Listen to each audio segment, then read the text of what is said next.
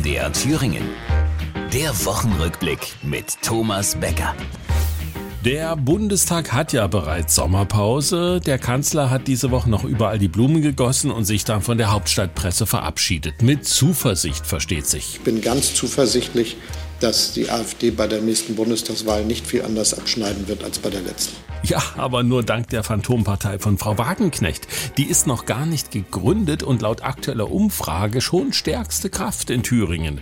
Aber wir sind nicht die Einzigen, die jemanden brauchen, der einfach nur dagegen ist. Der Herr Merz, der hat sich gerade einen neuen Generalsekretär gegönnt. Das ist der klassische Posten dafür, also für das Dagegen. Und ich bin mir sicher, dass Carsten Lindemann dies als Generalsekretär auch in hervorragender Weise leisten wird. Und hoffentlich sofort, denn so kurz vor dem Sommerloch brauchen brauchen wir dringend jemanden, der Themen setzt. Sogar die Klimakleber sind schon so gut wie auf dem Weg nach Bali, auch wenn sie mit dem Prozedere des Check-in noch nicht so vertraut sind. Ja, das, was auf den Flughäfen heute stattgefunden hat in Hamburg und Düsseldorf, ist eine Zumutung für die gesamte Bevölkerung. Dabei haben die sich rücksichtsvoll fernab des Fernstraßennetzes an irgendeine eingezäunte Betonfläche geklebt, wo eh kein Mensch war. Sorry.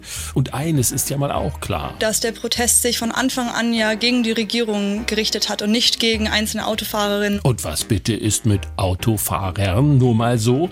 Zwar ist nicht alles, was an den Haaren herbeigezogen wurde, ein Klimakleber, aber wenn ich den Rat für deutsche Rechtschreibung richtig verstanden habe, dann führt der Genderkram genau zu solchen Missverständnissen. Wenn man das Beispiel BäuerInnen nimmt, das soll dann Bauern und Bäuerinnen und äh, dritte Geschlechtsidentitäten umfassen, aber dass das nun jeder versteht. Gut, es versteht auch niemand, warum das Gendern bei einer unbekannten Täterin genauso regelmäßig vergessen wird wie beim Ehegattinnen-Splitting. Klingt irgendwie anzüglich, oder?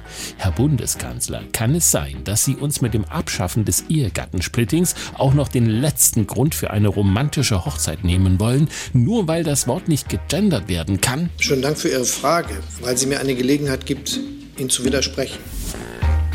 Das war die Woche. Der Wochenrückblick mit Thomas Becker. Auch als Podcast unter mdrthüringen.de.